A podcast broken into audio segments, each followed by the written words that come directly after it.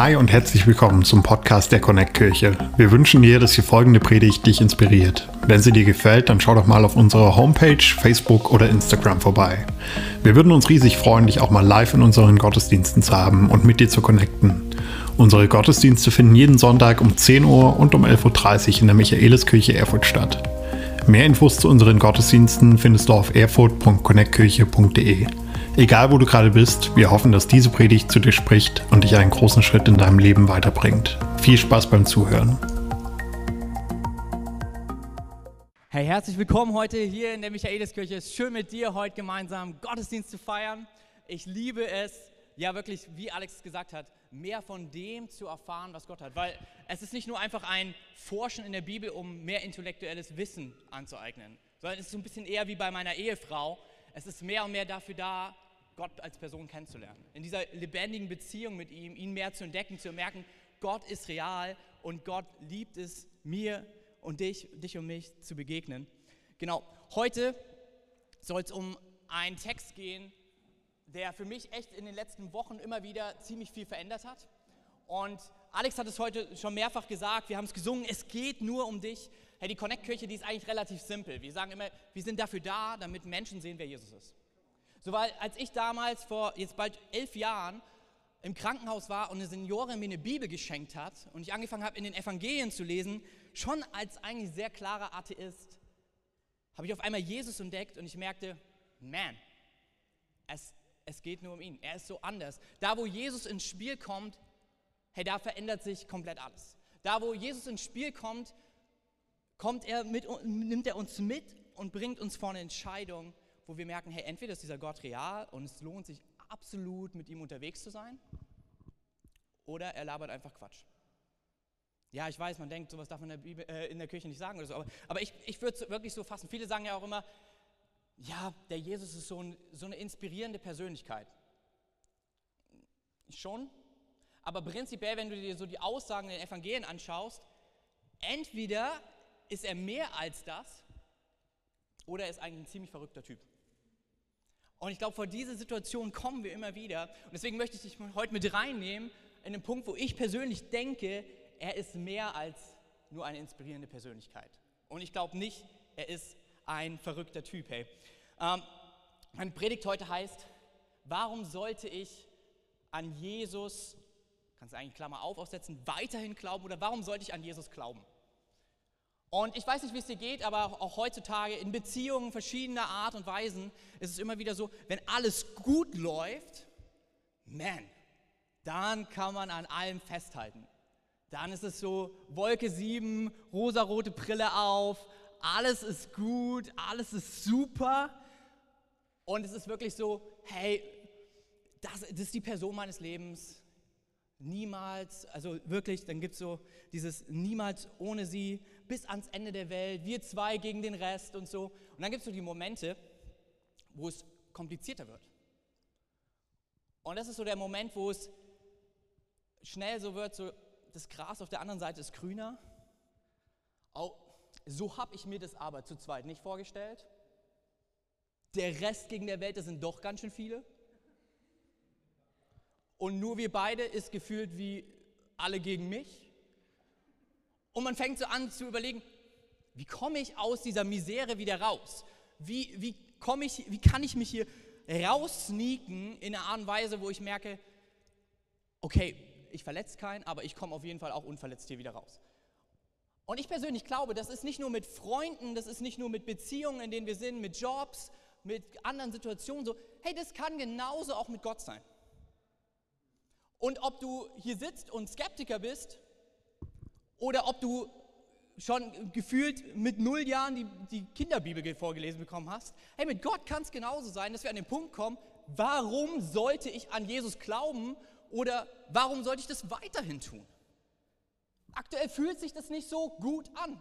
So, es ist wirklich, wenn, wenn das Leben gut läuft, dann ist es per se immer recht, ja, macht Spaß, Jesus nachzufolgen.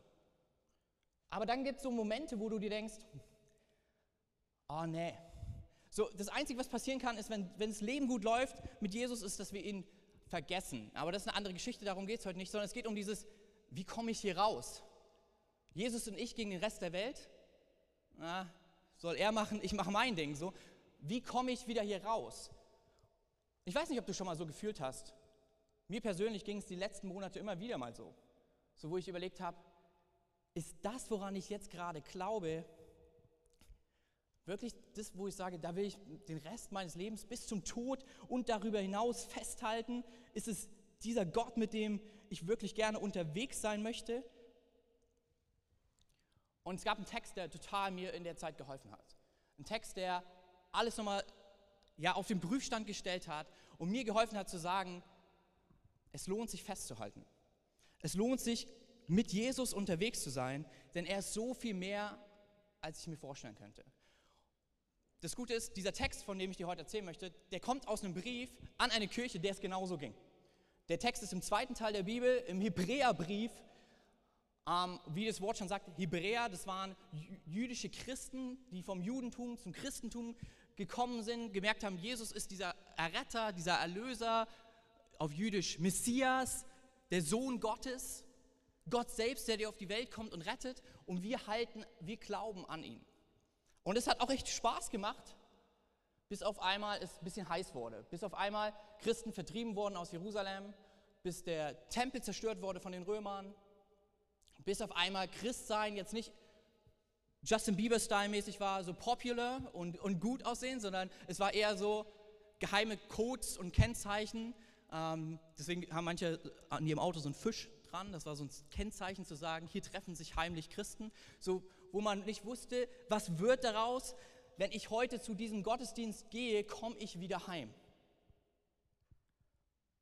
Und dann gab es ja auch noch die Verwandtschaft. Und ich kenne das als Skeptiker,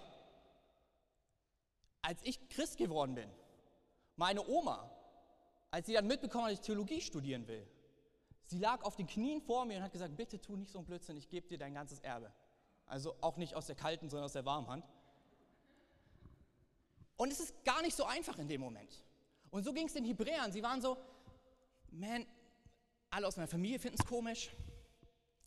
Es kostet einen richtigen Preis, mit Jesus unterwegs zu sein. Ich gehe zurück in das alte Ding. Vielleicht ist, ja, vielleicht ist Jesus der Sohn Gottes. Es ist einfach zu schwierig, mit ihm unterwegs zu sein. Vielleicht hast du auch schon mal so gefühlt. Vielleicht auch nicht. Dann erklär mir nachher, wie es dazu kommt. Aber gerade in den schweren Zeiten fragt man sich manchmal, wo bist du Gott? Gott, und Gebete fühlen sich eher an, so wie hier in der Michaeliskirche, als ob sie in den Raum schallen und nicht zurückschallt. Und ähnlich ging es den Leuten damals, an die der Hebräerbriefschreiber schreibt. Und er merkt, hier braucht es ein bisschen mehr als nur ein, ihr seid nette Leute, ihr schafft das schon, Jesus ist gut. Sondern es ist mehr so ein, hey, ich möchte euch mitnehmen auf die Reise, gebt nicht das Beste auf, was ihr habt.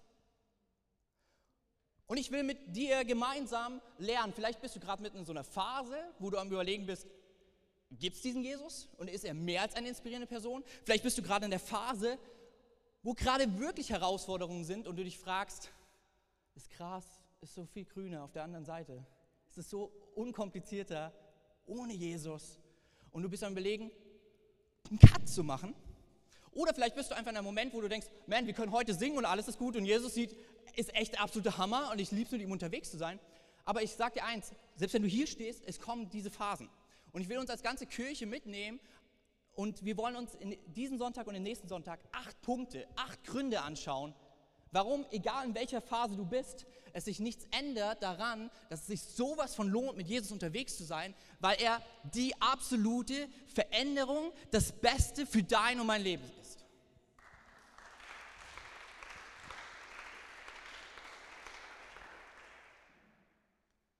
Und der Hebräerbriefschreiber, der macht das auf eine andere Art und Weise. Normalerweise so im Brief fängst du an, lieber so und so oder liebe so und so, so schön, das und das finde ich cool an dir. Gibt da noch ein paar Sachen, wo ich dich ermutigen möchte oder vielleicht auch ins Gewissen reden oder oder. Nicht so der Hebräerbriefschreiber, er fängt einfach ganz anders an. Er fängt an mit drei Versen, wo er begrüßt die Leute, die den Brief lesen, noch nicht mal. So, er nimmt drei Verse, um zu zeigen, man, dieser Jesus ist gut. Und die nächsten 13 Kapitel will ich dir erklären, wer er ist, was er für dich getan hat und was das mit deinem Leben zu tun hat. Aber bevor ich das mache, ich gehe hier mit dir erstmal hin und zeige dir, das sind acht Gründe, warum es sich sowas von lohnt, mit Jesus unterwegs zu sein. Und ja, vielleicht bist du schon so genervt aktuell von diesem Jesus. Ich hole dich schon in den drei Versen mit ab, damit du dir überhaupt den Rest anschaust. Und ich möchte mir mit dir die nächsten zwei Sonntage genau diese drei Verse anschauen. Genau diese acht Punkte, diese acht Gründe, die in diesen drei Versen sind, warum, egal in welcher Lebenssituation, es sich sowas von lohnt, mit Jesus unterwegs zu sein. Also du kannst den Hebräerbrief in deiner Bibel suchen und dann kannst du in Kapitel 1 gehen und wir machen heute nur zwei Verse. Also es ist gar nicht so viel, wo wir unterwegs sind. Und ich will dich einfach mit reinnehmen in drei Gründe, warum ich glaube, es lohnt sich weiterhin an Jesus zu glauben oder an überhaupt an Jesus zu glauben. Alright, ich lese einfach mal vor, der erste Vers.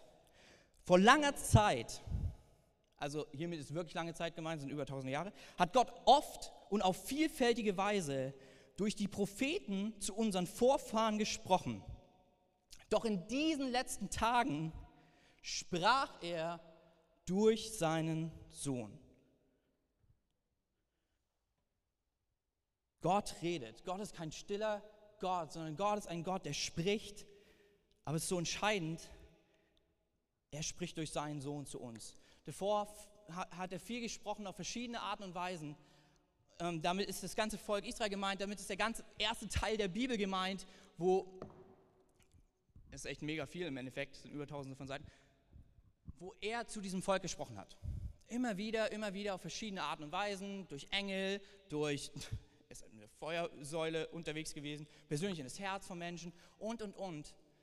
Aber jetzt sagt der Hebräerbriefschreiber, weil sie waren Juden, du kannst zurückgehen und nur diese tausend Seiten nehmen, wo, wo Gott bruchhaft spricht.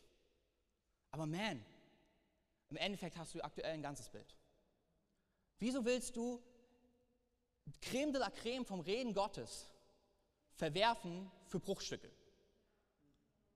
Wieso willst du die 50.000 DSL-Leitungen tauschen und zurück auf die 2000 mit dem Router, in meiner Zeit noch von AOL, wo du die Mails vorher vorschreiben musst, um mit jemandem zu kommunizieren.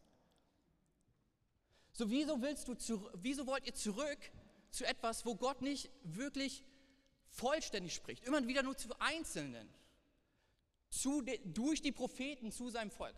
Er spricht direkt zu einzelnen Personen. Propheten waren Leute, die von Gott gehört haben und dann dem Volk davon erzählt haben. Und was der Hebräerbriefschreiber jetzt schon sagt, ist, hey, damals hat er zu ein paar Leuten gesprochen, jetzt spricht er zu jedem von uns durch Jesus. Hey man, wenn du nicht mehr mit Jesus unterwegs bist, dann können vielleicht andere von Gott für dich hören, aber diese persönliche Connection, definitiv, die wirst du aufgeben müssen. Definitiv, du wirst sie aufgeben müssen. Und es ist echt absolut verrückt, weil wenn du es schaust, ich, ich, ich gebe dir einfach mal die drei größten Propheten, ja. Also wenn ich die immer wieder mal durchlese, denke ich mir, so ab der Hälfte schon, man, es gibt noch eine andere Hälfte. Also sie haben 66 Kapitel geschrieben, 40, über 40 Kapitel geschrieben und so. Und wirklich, da sie ja für alle hören, hören sie halt ziemlich viel, auch viele Sachen, wo ich mir denke, ja, gibt ein paar Verse, die mein Herz berühren und ein paar Kapitel, wo ich mir denke, ja. Und zum Beispiel Hesekiel.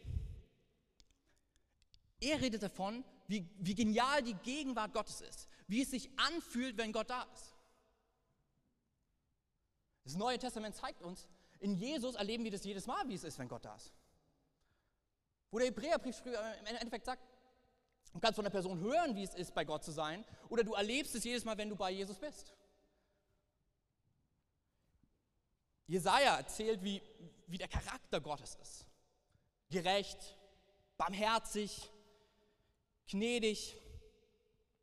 In Jesus, wenn du die Evangelien liest, siehst du einfach, wie er das in Person ist. Du siehst, wie er mit Menschen interagiert. Und ich verrate dir etwas, selbst hier in der Kirche Einige Leute hier können dir einfach erzählen, wie, wie, wie sie es persönlich erlebt haben, wie gerecht Gott in ihrem Leben ist, wie barmherzig er in ihrem Leben ist. Und der Hebräerbriefschreiber sagt, okay, du kannst tauschen, aber dann hast du über 60 Kilo, äh, Kapitel mit Jesaja zu verbringen und er wird dir irgendwie beschreiben, wie es ist. In Jesus zeigt dir Jesus selbst zu, bei, in der, der persönlichen Beziehung, wie, wie sein Charakter ist. Jeremia beschreibt die Kraft Gottes. Was passiert, wenn Gott wirkt? Er erzählt, wie mächtig er ist, dass er der Herrscher ist, dass er der Schöpfer ist, dass er zu Dingen spricht und sie passieren. Jesus hat in meinem persönlichen Leben, in der Bibel immer wieder persönlich in meinem Leben gezeigt, hier ist dein Limit, ich gehe darüber hinaus. Du siehst die Evangelien mitten im Sturm, seine Freunde sind fast am Ertrinken. Jesus spricht ein Wort und der Sturm ist still. Man, eine andere Art und Weise, über die Kraft Gottes zu sprechen. Kannst mit Jeremia rumhängen und er wird dir davon erzählen. Wenn wir mit Jesus unterwegs sind, wirst du es erleben. Und das ist, was der Hebräerbriefschreiber immer wieder ihnen deutlich machen will, schon am Anfang. Hey, davor hat er zu einigen Leuten geredet, auf verschiedene Arten und Weisen. Jetzt spricht er zu uns allen durch Jesus Christus. Das ist auch mein erster Punkt. Es lohnt sich, an Jesus weiterhin zu glauben, weil Gottes Reden durch Jesus vollständig hörbar wird. In ihm hörst du, was Gott dir zu sagen hat. Und es geht jetzt nicht darum, das eine mit dem anderen auszuspielen. So, es ist cool, den Anfang zu erleben, umso mehr feierst du das Finale. Ich weiß nicht, wie es dir geht. WM, jetzt kommt die EM, ich freue mich schon drauf. Es braucht viel Kraft Gottes, dass wir die, die Gruppenphase überleben. Viel, viel Kraft Gottes. Ey. Aber es wäre so Murks irgendwie für mich persönlich, wenn ich nur das Finale sehen würde. Der Weg dahin, es gehört einfach zusammen. Und ähnliches mit der Bibel, wo eigentlich unser Hebräerbriefschreiber sagt, das eine ist nicht schlechter, aber es weist alles auf den einen hin. Und für mich ist es in einem Bild so deutlich geworden. Ich werde bald Vater und das ist echt ziemlich cool. Ich freue mich auf den kleinen Avi. Wir wissen endlich, es wird ein Sohn. Yes. Yes. Und danke an alle, die mich in meinem Anliegen supporten und ihm ganz viele RB Leipzig Sachen schon geschenkt haben. Ich habe Schnuller von RB Leipzig. Wir haben neu im Spiel Strampler von, von RB Leipzig. Also Hammer. Eine Familie, ein Herz. Richtig gut. Aber das hat mir eine Sache so deutlich gemacht. Meine Frau kam heim und es war eine Zeit, wir waren fast zwei Monate isoliert aufgrund der schweren Medikamente, die ich bekommen habe, ähm, weil es mir für einige, einige wissen es nicht, einige haben es miterlebt. So. Ähm, wir sind durch echt eine taffe Zeit gegangen, weil bei mir sich meine komplette Schläfe entzündet hat und ich immer wieder hingefallen bin, Blackouts bekommen habe, auch eine Zeit lang im Krankenhaus war. Und dann habe ich harte, ähm, viele Medikamente bekommen und musste mich so ein bisschen distanzieren von allen, um nicht durch Grippe oder Corona, dass es dann hart wird. Und deswegen konnte ich bei vielen Sachen nicht dabei sein oder man durfte eh nicht wegen Corona. Und dann hatte die Ärztin Mitleid und hat ein Ultraschallbild gemacht. Und es liegt seitdem in meiner Bibel. Ähm, es ist der absolute Hammer. Und es ist einfach nur ein Fleck. Und ich fand früher Leute weird, die solche Fotos gezeigt haben. Ich dachte mir immer, da ist noch ein Punkt. Manchmal kenne ich vielleicht ein Tier. Ich weiß nicht, wo dein Baby stecken soll. Mittlerweile bedeutet dieser Punkt alles für mich. Und es erzählt etwas von dieser Person. Dann durfte ich mit und höre den Herzschlag. Babum, babum. Okay, es ist ein Herler, deswegen geht es eher bum, bum, bum, bum, bum. So. Und ich dachte mir, man, das ist der absolute Hammer. Was weird wäre, wenn der kleine Avi auf der Welt ist und ich sitze die ganze Zeit mit dem Bild da und sage, krass, mein Sohn. Wow. Stark. Und würde mich gar nicht für das Grand Final, das Baby interessieren. Ähnlich ist es, glaube ich, mit der Bibel. Genauso komisch wäre es, wenn ein 30-Jähriger nicht weiß, wie dieses Baby entstanden ist. Und meine Nachbarn fragen, und wie war so die Schwangerschaft? Welche Schwangerschaft? Der Storch hat es gebracht. So. Es gehört zusammen. So. Es ist gut, den Weg dessen zu wissen. Aber am Ende will ich nicht eine Beziehung aufbauen mit einem Blatt Papier, sondern mit dem kleinen Baby. Mit dem Kind, dem Mann, der daraus wächst. Und deswegen ist Forschen für mich nicht nur einfach ein Sammeln von Informationen, es ist ein Kennenlernen einer Person. Und ihr Name ist Jesus, das Grand Final des Redens Gottes. Hey, und ich weiß nicht, wo du gerade bist, ob du Skeptiker bist und hier im Raum sitzt und denkst, ich habe keine Ahnung, ob ich an diesen Gott glauben kann. Hey, geh mal diese Linie mit. Check's doch mal einfach aus. Fang an, die Evangelien zu lesen, zu erleben, ist da vielleicht mehr. Vielleicht bist du an dem Punkt, wo du sagst, ich, ich weiß nicht, ob ich der ganzen Jesus-Sache so vertrauen kann. Vielleicht ist es genau dann an der Zeit, wieder zurückzuspringen an den Anfang und das Alte Testament dir anzuschauen und zu merken, boah, in all dem steckt so ein kleiner Jesus. In all dem sind immer wieder diese Ultraschallbilder zu sehen. Immer wieder sein Herzschlag zu hören. Bis du ihn wieder dich ganz neu verliebst, wenn du ihn in den, in, im Neuen Testament begegnest und triffst. Und ich merke das jetzt gerade immer wieder. Wir haben so eine Kinderbibel jetzt gekauft und ich lese jeden Abend daraus vor. Und ich merke, wir waren schon lange nicht mehr in Amerika. Das ist auf Englisch. Aber was ich erlebe ist, in jeder einzelnen kleinen Geschichte entdecke ich schon ein Stück weit diesen Jesus. Immer wieder so ein Ultraschallbild. Immer wieder dieser, dieser Schlag. Garten Eden. Gott möchte eine Freundschaft mit Adam und Eva. Er ist mit ihnen unterwegs. Und ich höre dieses leise Reden Jesu, der sagt, und ich möchte jeden Tag mit dir unterwegs sein. Mit jedem Einzelnen. Und so on. In all dem, wo ich merke, es sind immer wieder Ultraschallschläge von Gottes Reden aber sie sind nichts. Sie sind ein leichter Hinweis auf das, was kommt in Jesus Christus. Und der Hebräerbriefschreiber sagt den Leuten damals, und ich sag, glaube persönlich dir und mir heute auch, hey, in Jesus redet Gott persönlich zu dir. Es ist nicht nur irgendeine Erzählung von seinem Wirken, es ist die Begegnung mit seinem Wirken mit dir und mir. Und ich weiß nicht, vielleicht sitzt du hier und denkst, ah, du kennst meine aktuelle Situation nicht, ist mir egal. Mit ihm will ich nicht reden. Das ist gerade viel zu schwierig. Oder in meinem Fall, das ist gar nicht wissenschaftlich genug. Keine Ahnung, ob es ihn wirklich gibt. Ein Lehrer, ein Ethiklehrer, okay. Der Sohn Gottes, bist du nicht aufgeklärt oder so?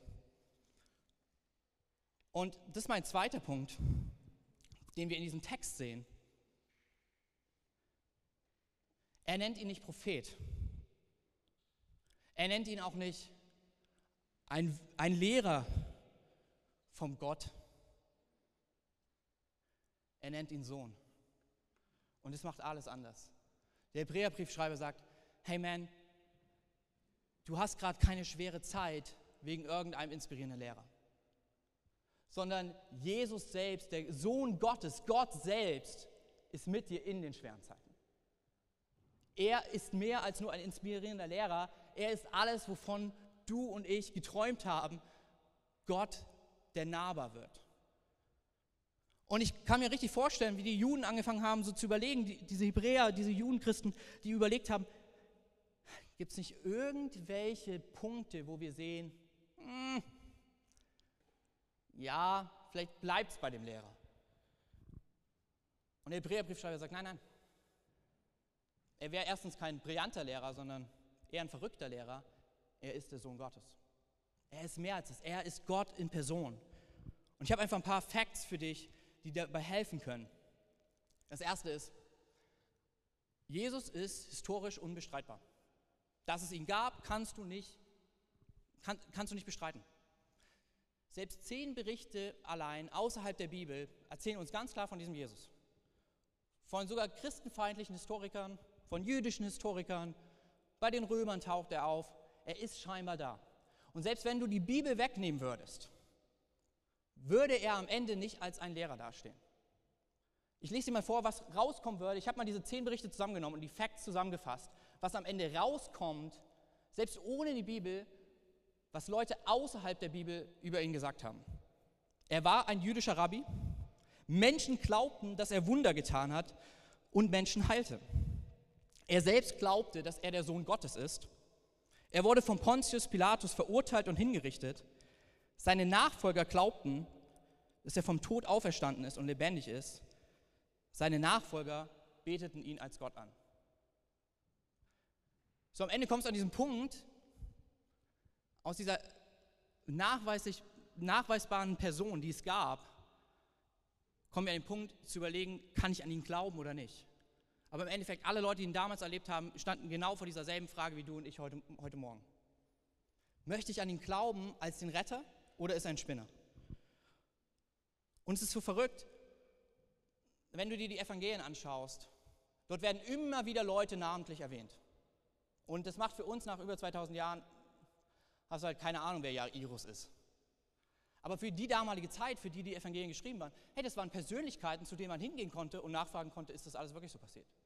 Hey, Augenzeugen werden in diesen Evangelien überall immer wieder namentlich erwähnt, damit sich die Evangelisten verletzlich machen und sagen, prüft doch nach. Das haben nicht nur wir zwölf erlebt, das waren noch einige andere Leute, die was mit ihm erlebt haben. Prüft doch nach, ob er nicht wirklich Wunder getan hat. Prüft doch nach, ob sein Wesen und sein Charakter nicht wirklich der war von Gott in Person. Und dann das vierte ist, die Evangelisten, sie verschönigen nichts. Würdest du dir eine Geschichte ausdenken, dann würdest du so ein bisschen aufpassen. Das erste ist, sie kommen teilweise extrem dumm rüber. Persönlich macht es für mich die Bibel sehr, sehr nahbar, weil ich mir manchmal auch ziemlich dumm rüberkommen vorkomme. Und ich merke, ich bin in guter Gesellschaft.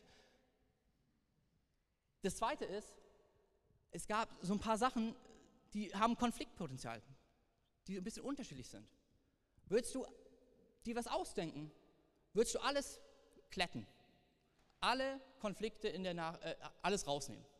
Auch die Schwierigkeiten über Jesus. In der damaligen Zeit, ein Gott weint nicht. Die Evangelisten berichten genau, dass er das tut, wenn seine Freunde sterben, obwohl er ein paar Minuten später sie vom Tod auferweckt. Weil es ihm plagt, wenn Menschen sterben. Weil er leidet mit deinem und meinem Leid. Ey, wenn wir darüber reden, ob Dinge fair verteilt werden sollten zwischen Männern und Frauen. Jesus hat damit angefangen. Die ersten Augenzeugen waren alles Frauen. In der Gesellschaft, in der das Wort einer Frau vor Gericht nicht zählte. In einer Gesellschaft, in der Gottesdienste ohne zwölf Männer nicht stattfinden durften. Sie sind die ersten Augenzeugen, dass Jesus vom Tod auferstanden ist. Wenn du es fälschen würdest, man, entweder hast du einen ziemlich schlechten Job getan oder es scheint irgendwie daran, dass du und viele andere Leute sagen, das haben wir wirklich erlebt und es ist wahr. Und das Zweite ist, äh, das Letzte ist, danach das Evangelium und die gute Nachricht, dass man mit Gott eine persönliche Freundschaft, Beziehung haben kann. Sie verbreitete sich durch eine Sache.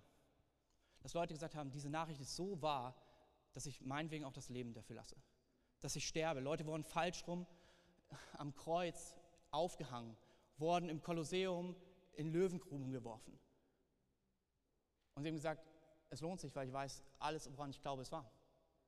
Ich kann nicht so tun, als ob das eine Lüge ist.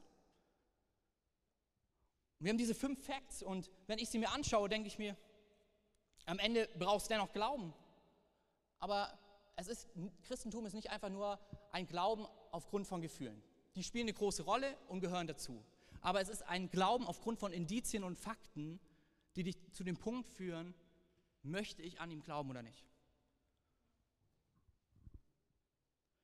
Und jetzt geht der Hebräerbriefschreiber und übertreibt völlig. Er malt ihn aus für ihre Situation, was das Ganze bedeutet. Hey, wenn er kein Lehrer ist, dann ist er Gott. Und wenn er Gott ist, dann ist er so viel mehr, als du dir jetzt in deiner schwierigen Phase wünschen könntest. Wenn er Gott ist, gab es ihm schon, bevor es die Welt gab. Wenn er Gott ist, dann spricht er ein Wort und Dinge geschehen. Und die Bibel geht weiter und sagt sogar, er ist dieses gesprochene Wort, er ist dieses lebendige Wort. Und das heißt, durch ihn ist alles entstanden. Alles geschaffen worden. Wenn Jesus Gott ist, dann ist er der Schöpfer dieser Welt. Wenn Jesus Gott ist, warte kurz, dann ist er der Schöpfer von deinem und meinem Leben. Wenn Jesus Gott ist, heißt es am Anfang der Bibel, es war Tovabu, es war chaotisch, es war völliges Chaos auf dieser Erde und sein Wort kam und ordnete alles. Wenn Jesus dann dieser Gott ist, der aus Chaos erschafft, man, dann soll dein Problem mal ganz gut aufpassen, weil da ist ein Gott, der, der es liebt, aus Chaos Ordnung zu machen. Man, da ist ein Gott, der aus Chaos wunderhafte, liebevolle Wesen wie Menschen kreiert. Da ist ein Gott, der aus Chaos eine Natur schafft, die dich und mich ins Staunen bringt. Er sagt ihnen, Freunde, geht nicht von diesem Jesus weg, weil eure Probleme könnten niemals so groß sein wie der Schöpfer dieser Welt. Und du hast einen persönlichen Zugang, du hast eine persönliche Möglichkeit zu ihm. Er ist nicht irgendein Gott, er ist dein Gott. Du bist nicht irgendein Geschöpf, du bist sein Sohn oder seine Tochter. Egal wie chaotisch es gerade ist, spricht er mitten zu den Hebräern. Und hey, dafür ist verraten zu dir und mir. Ich bin der, der Dinge in Ordnung bringt. Ich bin der, der aus Staub und Chaos, ich brauche nicht viel mehr. Vielleicht sagst du zu jemandem anders, du hast gerade keine Ahnung, wie chaotisch mein Leben aussieht. Und Jesus sagt, perfekt, wo fangen wir an? Hey, nee, nee, nee, du weißt nicht, das ist einfach absolut messy, das ist ein Chaos. Das ist meine Spezialität. Nee, nee, nee, nee, du verstehst nicht. Ich hab's so richtig versaut. Kenne ich. Als ich geschaffen habe, war alles dreckig. Ja, aber ich krieg das selber nicht hin. Genau. Deswegen bin ich nah bei dir. Das ist nicht mehr zu ordnen. Ja, für keinen Menschen, aber für mich. Es ist dasselbe, was ich erleben durfte, mitten in diesem Krankenhaus, hey. Ich check's manchmal immer noch nicht, okay? Ich war in diesem Krankenhaus und mir ging es richtig schlecht. Dann hat man so ein Stück aus meinem Kopf, so, so ein kleines Stück rausgeschnitten als Biopsie, um zu gucken, was los ist und so. Und ich bin in eine Kapelle und genau das habe ich zu Gott immer wieder gerufen. Mein Leben ist echt chaotisch. Sag mal bitte, wo bist du? Und mitten in dem Ganzen sagt Gott zu mir, bet für deinen Sohn, den ich dir schenken möchte. Und ich war so, äh, für dein Kind, das ich dir schenken möchte. Und ich war, okay, ciao. Das ist nur mal zu krass für mich. Am nächsten Tag, ich gehe wieder hin, völlig am Ende. Die Ärzte alle möglichen Sachen wieder ausprobiert, nochmal Nervenwasser aus der Wirbelsäule gezogen. Alles war chaotisch. Alex ruft mich an und sagt, wer soll eigentlich den nächsten Sonntag predigen? Und ich so, der, der anruft. Und ich komme rein und dasselbe passiert wieder. Bete für dein Kind.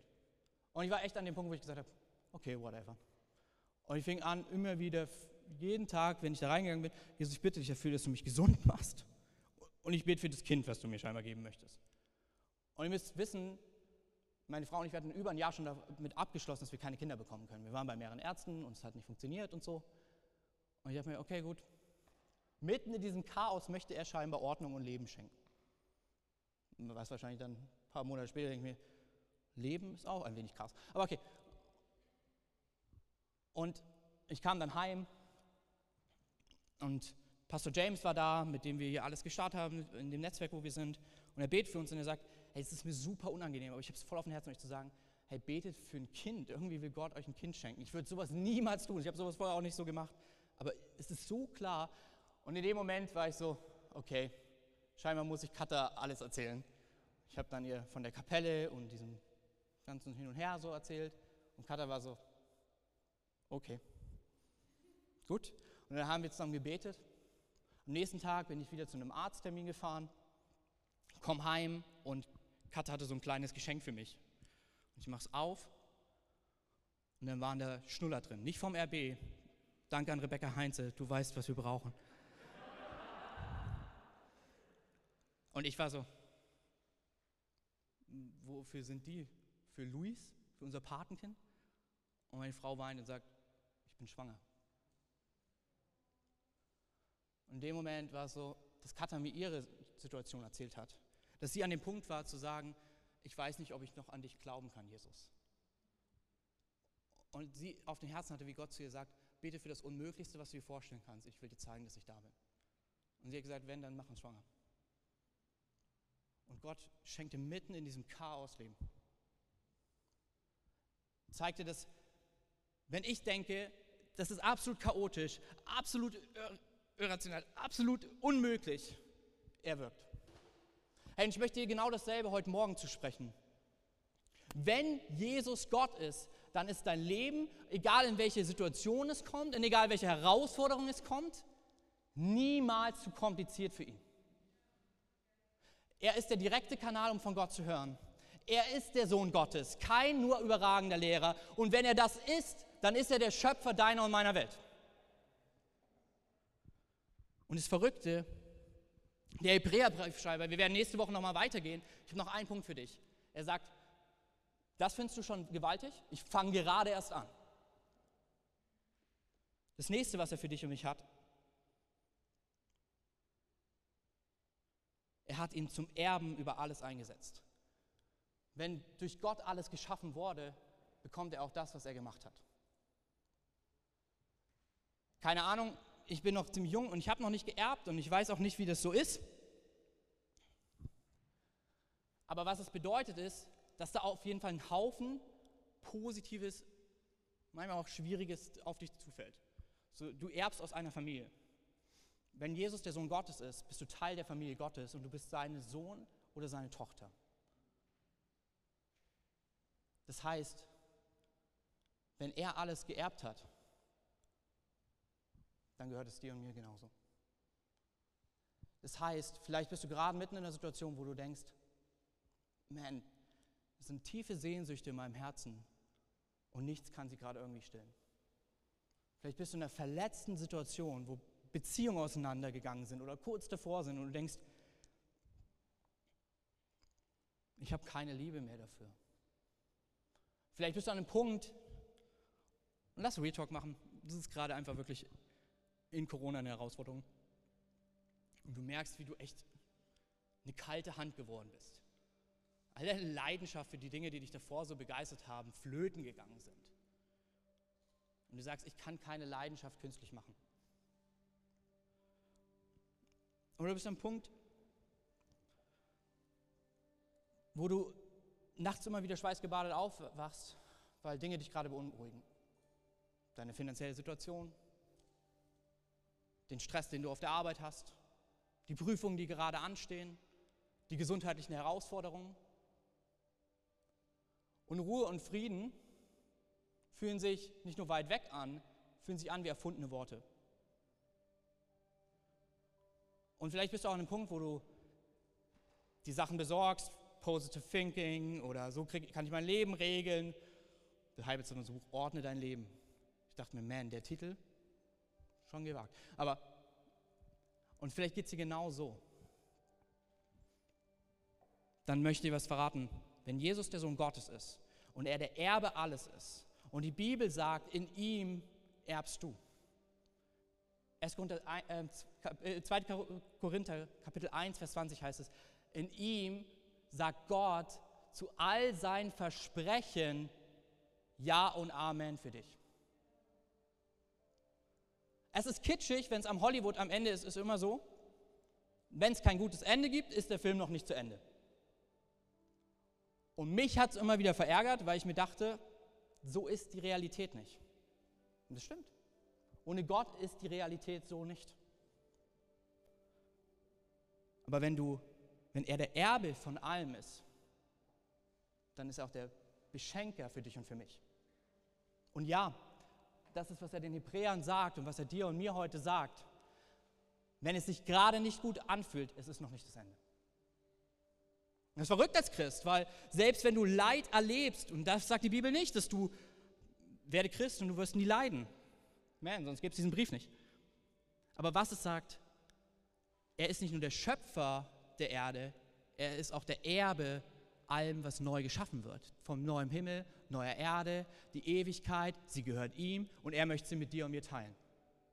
Selbst wenn dieses Leben voller Leid sein wird, ist die Ewigkeit voller Hoffnung und Frieden. Und selbst mitten im Hier und Jetzt in deinem Leiden, wo du sagst, das kann nicht so weitergehen.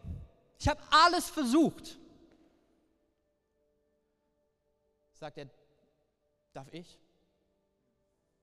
Denn mir hat der Vater alles gegeben. Ich bin der Erbe Und ich möchte mit dir teilen.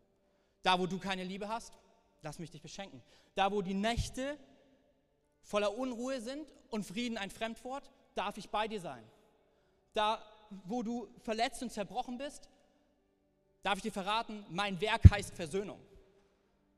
Da, wo du an den Punkt gekommen bist, dass du nicht weißt, wie es finanziell weitergeht, ich habe mal fünf, Fische benutzt, äh, fünf Brote und zwei Fische benutzt und habe über 5000 Leute plus Kinder und Frauen satt gemacht.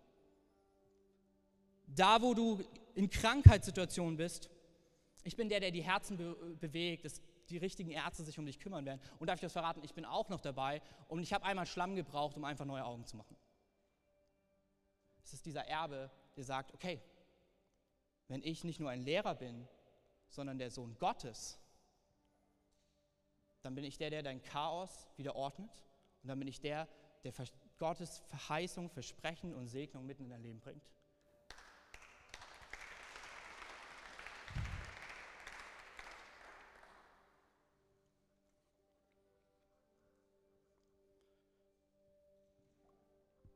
Hey, egal was kommt, ob du als Skeptiker heute hier in die Kirche reingekommen bist, by the way, dann feiere ich dich sehr, oder auch wenn du online dabei bist.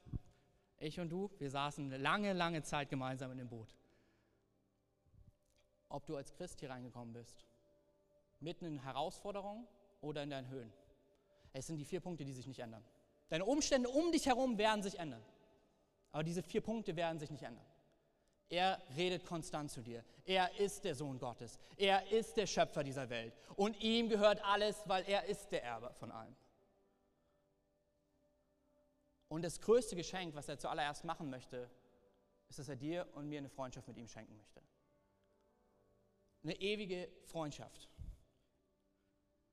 Und wenn du heute Morgen hier bist und du hast diese Freundschaft noch nicht, ob online oder hier vor Ort, möchte ich uns einfach jetzt kurz ermutigen, alle unsere Augen zu schließen.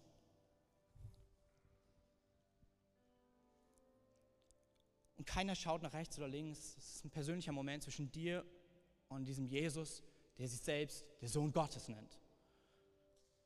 Er möchte auch in dein Leben kommen. Er möchte in dein Leben kommunizieren. Er möchte dich beschenken. Er möchte dein Leben ordnen. Und zuerst will er ordnen die Freundschaft mit dir und dem lebendigen Gott. Und wenn du dich heute Morgen dafür entscheiden möchtest, dann kann, ich werde gleich von drei runterzählen. Und du kannst einfach deine Hand melden, damit ich weiß, mit wem wir gemeinsam beten dürfen. Drei. Herr Jesus liebt dich von ganzem Herzen. Zwei. Er ist dir heute näher, als du denkst. Eins, heb deine Hand, wenn du entscheiden möchtest, ihm nachzufolgen.